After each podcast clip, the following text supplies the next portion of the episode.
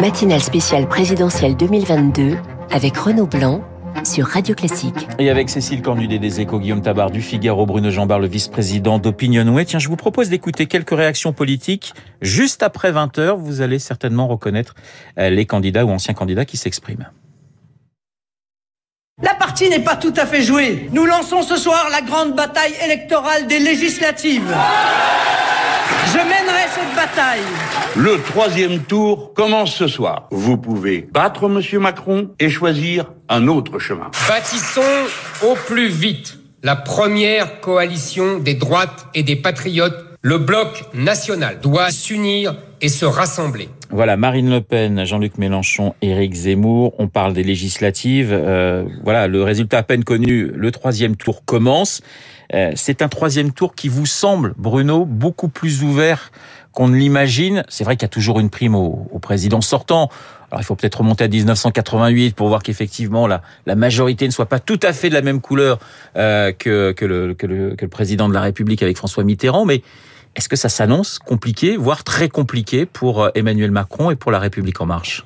Non, je ne pense pas. Je pense qu'il y a des incertitudes sur, ce, sur ces élections législatives et notamment sur quelle sera la forme de l'opposition au Parlement euh, à Emmanuel Macron, mais je pense que euh, le fait majoritaire euh, de la Ve République, accentué par le quinquennat, va jouer à plein, que probablement la participation sera faible au mois de juin et que une participation faible, c'est un grand handicap pour les deux principaux adversaires d'Emmanuel Macron, à la fois le Rassemblement national et la France insoumise. Et donc, ça va lui donner un avantage euh, très important. 12 et 19 juin prochain, c'est législatif. Cécile, vous partagez l'avis de Bruno? Oui, je partage l'avis de Bruno, même si euh, il y a une grande incertitude parce qu'on sent qu'Emmanuel Macron a envie euh, de, de, de, construire une nouvelle majorité, qui il parle d'un nouveau mouvement qui rassemblerait plus de personnes. Et pour l'instant, on ne voit pas quel est le contour de ce mouvement. Et on ne voit pas non plus quelle sera sa forme. Est-ce qu'il va faire un parti unique? Est-ce qu'il va agir avec des, euh, faire une sorte de coalition avec des groupes un peu indépendants avec lesquels il composera des majorités au fur et à mesure? Mais ce qui est sûr, c'est que on sent le pays plutôt à droite, mais le danger est plutôt le danger politique pour les législatives pour lui est plutôt à gauche parce que la, la droite est divisée. On voit d'ailleurs euh, Éric Zemmour très dur hier euh, avec Marine Le Pen. On sent que la la, la bataille est lancée euh, entre eux. Et alors, oui, parce qu'il parle d'alliance en rappelant que les Le Pen ont perdu huit fois. Hélas, hélas, hélas, voilà.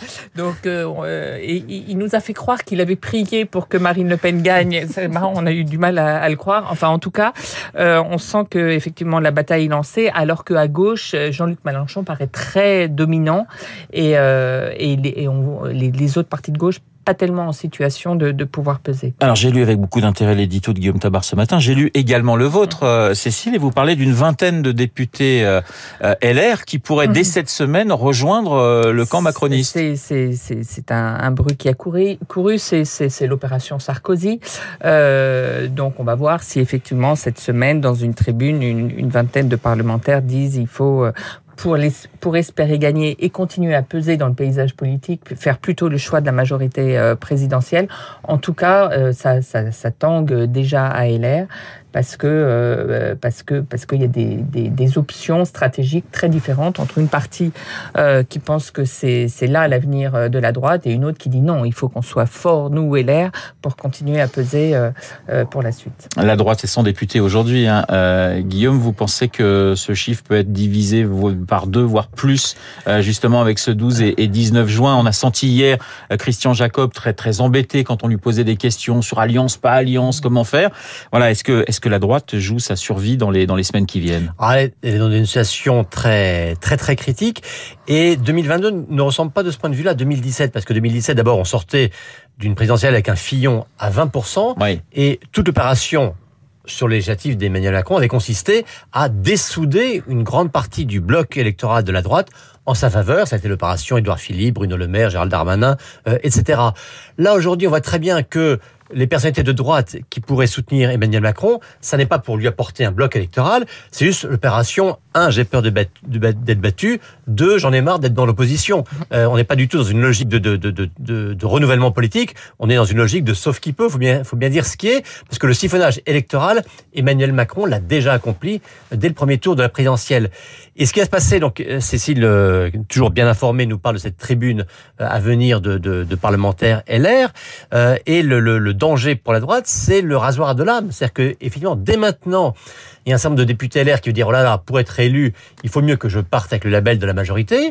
Et ensuite, une fois que les députés auront été élus, et certains avec l'étiquette LR et donc contre d'éventuels candidats LRM, une fois élus députés, vont dire, malgré tout, euh, si on peut être dans la majorité, c'est quand même mieux. Donc je pense qu'il y aura une deuxième vague à ce moment-là, comme on avait vu les Solaires et compagnie se faire élire en tant que LR et ensuite passer du côté d'Emmanuel Macron. Et juste d'un mot, je pense que ce qui est décisif pour ces législatives, c'est de voir que les blocs de, enfin le bloc des droites, parce que les droites sont très diverses et en grande partie incompatibles, en tout cas irréconciliables. On voit bien qu'elles continuent à se détester et à se tirer dessus. Éric Zemmour qui parle d'union des droites en, accusant une des droites d'être traître et l'autre d'être des nuls, on voit bien que c'est mal parti pour faire l'union des droites, alors qu'à gauche, alors que le, idéologiquement les fractures sont sans doute encore plus profondes, on voit qu'il y a une sorte d'instinct de survie électorale qui va les pousser à l'union et peut-être que euh, le bloc de gauche au législatif sera plus important et plus important à l'Assemblée nationale que les blocs de droite. Euh, ce bloc de gauche derrière Jean-Luc Mélenchon, il a pris la parole d'ailleurs très tôt, hein, juste après le discours de Marine Le Pen et avant celui d'Emmanuel Macron, en rappelant qu'il voulait devenir Premier ministre. Euh, vous pensez qu'il peut arriver à faire l'union de la gauche en quelque sorte? Ça dépend beaucoup de Jean-Luc Mélenchon en fait, hein, et de sa capacité à s'ouvrir et à, et à laisser la place aux autres si on reste sur sa proposition du premier tour euh, d'union euh, euh, sur la base des résultats du premier tour à la proportionnelle, autant dire qu'il n'y a aucune chance, puisque ça conduirait le Parti socialiste à accepter d'avoir moins de députés qu'il ne faut en avoir pour avoir le financement public à l'issue du scrutin. Donc c'est c'est pas acceptable. Euh, donc donc ça va dépendre de ça. Je pense que ça va être compliqué. Il y a une tentation chez Jean-Luc Mélenchon de faire une union de la gauche sans le PS. Mais s'il fait ça, c'est dangereux parce que les sortants PS ou d'autres candidats PS euh, bien implantés pourraient faire suffisamment de voix pour empêcher les candidats de gauche d'accéder au second tour et donc d'être compétitifs pour euh, être élus euh, à l'Assemblée. Alors les grandes manœuvres ont, déjà d'ailleurs débuté, on imagine dès hier soir. Cécile, on est toujours dans cette recomposition, voire ce que certains appellent cette décomposition de la vie politique qui a débuté il y a six ans en tout cas, effectivement, ça ressemble plus du tout à ce qu'on connaissait avant. Les deux partis de gouvernement ont fait moins de 5%. À eux deux, ils font quoi euh, Oui, c'est effrayant. Donc effectivement, c'est la c'est euh, l'étape supplémentaire sans euh, sans qu'on voit encore à quoi ressemblera le paysage politique euh, définitif derrière. On est encore en période de transition et, et de recomposition. Comment vous voyez les, les, les, jours qui viennent justement, Guillaume? Ce sont d'intenses tractations de, dans tous les sens?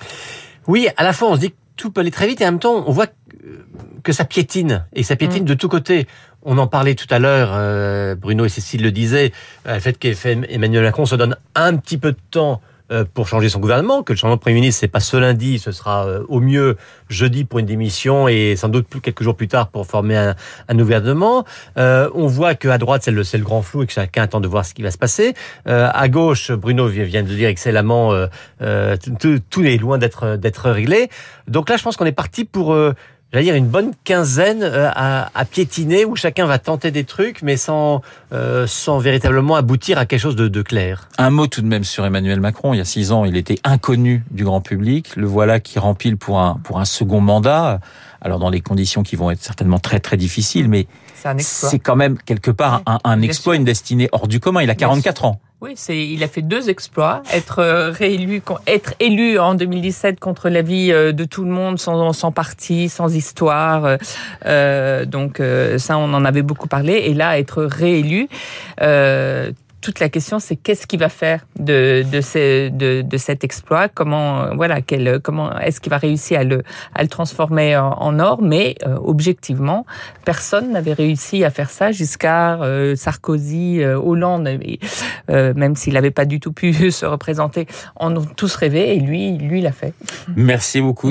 Bruno, vous vouliez ajouter un petit mot? Non, juste que ce qui va être aussi un peu différent, c'est que on voit bien, on est dans la décomposition, mais tout le monde et un peu attentiste aussi parce que finalement, dans cinq ans, Emmanuel Macron va partir. Et donc tout le monde se dit, essayons de rester sur des positions même fragiles, parce que quand il va partir, l'espace va se relibérer.